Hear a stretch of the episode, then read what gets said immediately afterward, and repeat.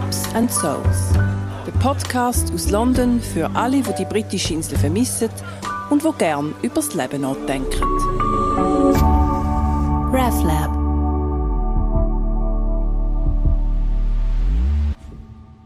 Heute zusammen herzlich willkommen zu einer neuen Episode von meinem Podcast Pubs and Souls. Wie immer freue ich mich, dass ihr reinlasst und euch mitnehmen lasst nach London. Die Stadt, wo wir doch alle irgendwie lieben, vermissen oder noch kennenlernen. Herzlichen Dank auch den Zuhörer und Zuhörerinnen, die sich nach meiner letzten Episode leicht besorgt bei mir gemeldet haben. Ja, auf dem Sofa sitzen oder vom Parkbänkchen, das ist doch wirklich etwas Wunderschönes und manchmal mag man einfach nicht so.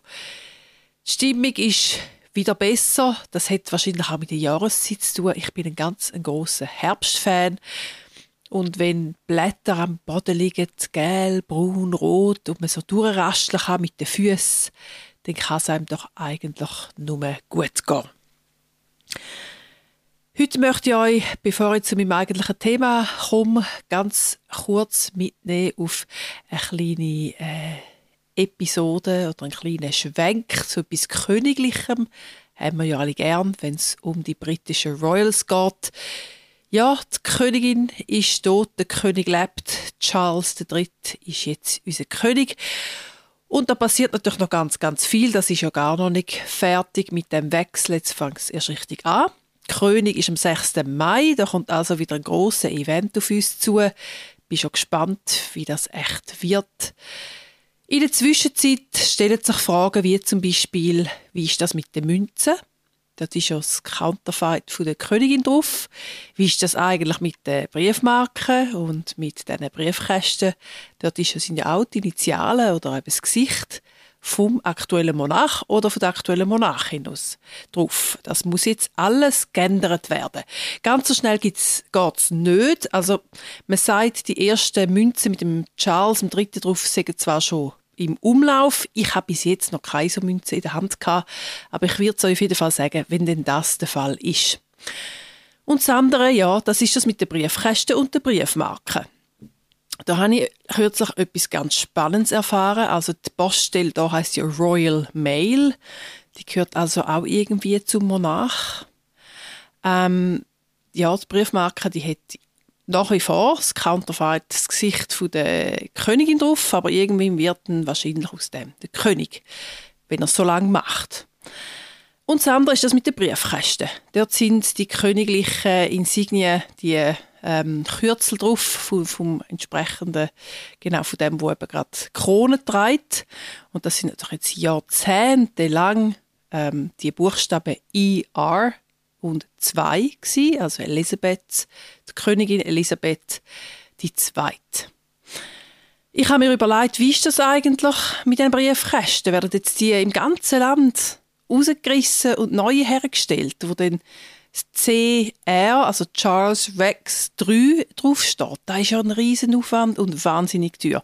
Und ich habe herausgefunden, es steht, in einem Artikel habe ich es gelesen, die werden also nicht alle ersetzt. Die werden ersetzt, wenn sie ersetzt werden. Das heißt ja, wenn es halt äh, baufällig sind, die Briefkästen, wenn sie, äh, ja, wenn sie irgendwie beschädigt sind, dann werden sie ersetzt und dann kommt ein Briefkasten her mit dem neuen Monarch, also mit Initiativ Initialen vom neuen Monarch. Bis dann bleiben die alten Initialen, die alten Briefkästen.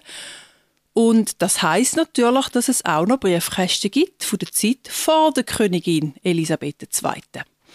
Das habe ich bis vor ein paar Wochen nicht gewusst und seither schaue ich die Briefkästen immer genau an.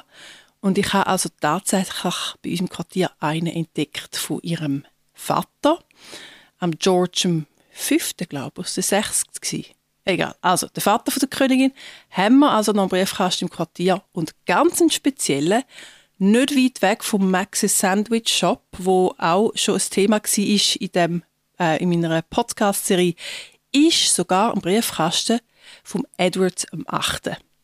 Das ist der äh, König, also der Brüder vom George, also der Onkel eigentlich von Elisabeth, wo ähm, die Krone nicht einmal ein Jahr hat, nicht einmal ein Jahr aufgehört hat und dann abgegeben hat, weil er seine Freundin, seine Partnerin ähm, eine Amerik amerikanische Schauspielerin hat heiraten die war geschieden und das ist dann zu dieser Zeit überhaupt nicht gegangen, dann hätte der Krone müssen abgeben. Der Edward VIII war nicht sehr lange König, aber wir haben bei uns im Quartier tatsächlich einen Briefkasten von dem Edward VIII. Gut, also nächstes Mal, wenn ihr in London seid, schaut euch die Briefkästen genau an, welche Initialen stehen drauf, zu welchem Monarch oder zu welcher Monarchin gehören sie. So viel zum Thema Briefkästen. Aber eigentlich möchte ich euch heute äh, so ein bisschen Modewelt mitnehmen. Oder nicht Modewelt, könnte man auch sagen, von London. Jede Stadt hat ja so ihren ganz eigenen Stil. Wenn man zu Paris oder zu Rom ist, dann denkt man, wie kann man sich eigentlich so unglaublich elegant anlegen? Also Pariserinnen, Römerinnen ähm, oder die Männer, äh, die sehen ja wirklich immer wie aus dem iPad aus und also zumindest ich komme mir dann immer so ein bisschen äh, schäbig daneben fahren und denke, ach, so will ich auch mal rumlaufen, jeden Tag aufstehen und sich so toll können anlegen aber ich glaube, ich bin da schon sehr von London geprägt. London, das ist die Stadt vom shabby Chic.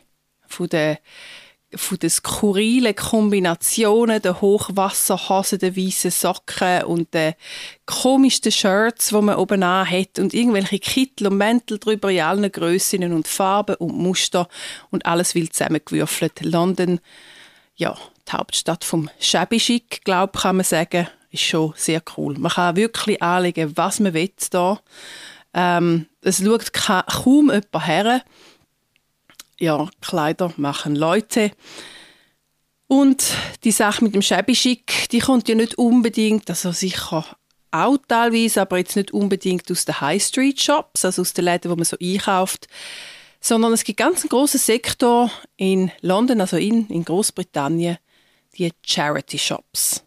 Also Läden, wo von gemeinnützigen Organisationen betrieben wird, von Charities, wo Leute ihre Kleider herbringen, die sie nicht mehr wollen. Und dort tut man dann ganz wild kombinieren. Ich bin gerade kürzlich drei Winterpulli kaufen für fünf Pfund je. Also haben wir jetzt eigentlich für den Winter gerade schon eingedeckt. Das ist wunderbar und man trägt auch Sachen weiter, die andere auch schon gerne haben. Bücher kaufe ich übrigens auch wahnsinnig gerne in den Charity Shops. Und häufig mache ich es so, dass ich dann in einen Buchladen gehe, also in ähm, ja, nicht normalen Buchladen, schaue, was mich interessiert, was gerade so neu draussen ist. Und dann warte ich, bis irgendwann die Bücher im Charity Shop für einen Pfund oder zwei auftauchen. Die kommen nämlich immer irgendwann. Also Bücher und Kleider, das sind so meine Charity Shop ähm, ähm, ja, das, was ich dort einkaufen und Charity Shops, wie schon gesagt, das sind eben auch die Läden den gemeinnützigen Organisationen. Die werden betrieben von Organisationen wie zum Beispiel St. Mangos. Das ist die grösste Obdachlosenorganisation im Land. Mary Curry, äh, das ist eine, eine gemeinnützige Organisation für Krebskranke und ihre Angehörigen, die dort Unterstützung leistet. Oder Barnados für bedürftige Kinder und Jugendliche. Und bei uns in der Nähe, also jetzt ganz viele verschiedene, aber jetzt ein Laden, der wird von Mind betrieben. Mind, das ist eine Organisation in England für ähm, psychische Gesundheit. Und die ganzen ähm, Charities da im Land, die unterstützen oder ergänzen ja eigentlich die staatliche Unterstützung, die da aber teilweise wirklich ein lausig ist. Also jetzt zum Beispiel im Bereich psychische Gesundheit, wenn man ähm, Psychologe oder Psychologin braucht und das über das öffentliche Gesundheitswesen beantragt oder macht, dann ist man teilweise Monate, wenn nicht Jahre auf einer Warteliste, dass man mal eine Psychologin kann sehen kann. Man muss entweder tief in die Tasche greifen und das privat machen, oder man kann sich eben auch an eine gemeinnützige Organisation wenden, wo einem dann jemand vermitteln kann, obwohl man auch dort lang muss warten muss. Ähm, der Bedarf ist riesig und die Versorgung ist sehr gering. Ich bringe in den Mind Shop nicht nur, also ich kann dort nicht noch einkaufen, ich bringe auch meine, meinen Krümpel dorthin. Also ich bin schon so ein bisschen selektiv, ich tue nicht einfach jeden Seich herbringen. Die guten Sachen, die ich nicht mehr will, die ich weitergeben will, ähm, Kindersachen, Kinderbücher, Spielsachen, meine eigenen Kleider, Bücher, bringe ich dort her.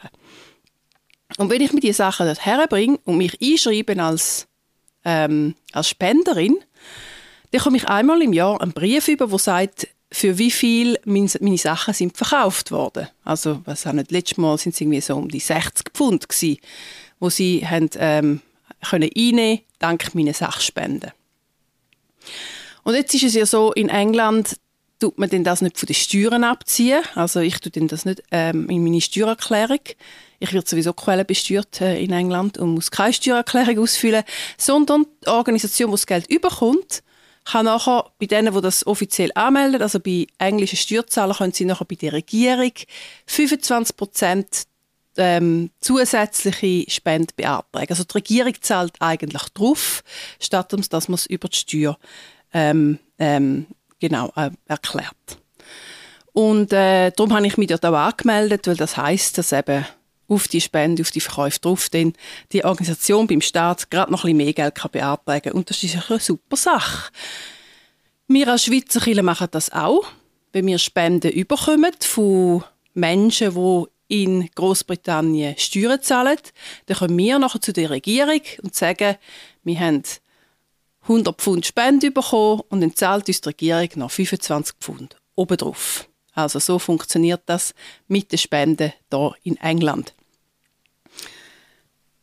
Charity Shops, also das ist nicht nur für shabby chic und super hip und ähm, modisch dabei sein hier in London, sondern es ist wirklich auch eine gute Form von Unterstützung. Man kann sich auch die Charity auswählen, wo man unterstützen will. Ähm, und man kann eben sowohl durch Einkauf, also man hätte etwas für sich, man kann durch die Einkäufe etwas beitragen, oder eben auch durch Sachspende, sprich, wenn man den eigenen Grümpel dort abladet und sich dann als Spenderin einschreibt, dann kommt das auch der Organisation zu gut. Und natürlich ist es grün, ganz klar. Ähm, Sachen nicht wegwerfen, sondern einfach wieder in Umlauf bringen, bringen wenn man sie nicht mehr will. Man findet die Charity-Shops übrigens auch Gegenstände, also jetzt nicht nur Kleider, Bücher, wie ich erwähnt habe, Spielsachen, Kinderbücher, super, kommt man für 50p zahlreiche Kinderbücher, Kleider über. Da kann man auch immer wieder, auch immer wieder dort kaufen. Und was man auch ganz häufig findet, sind so Royal Souvenirs, also alte Tassen. Manchmal sieht man Tassen von der Hochzeit von Charles mit der Diana oder so die Teller, wo man an die Wand hängen kann, die fürchterlichen äh, Dinger. Äh, das findet man auch im Charity Shop, wenn man gut schaut. Also nächstes Mal, wenn ihr in London sind, dann lasst doch die Oxford Street links liegen. Die ist sowieso nicht so aufregend. Und macht in den Quartier von London mal einen Charity-Shop durch.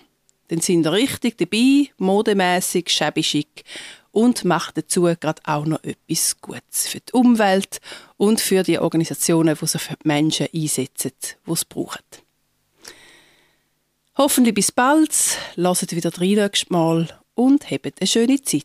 Ciao zusammen.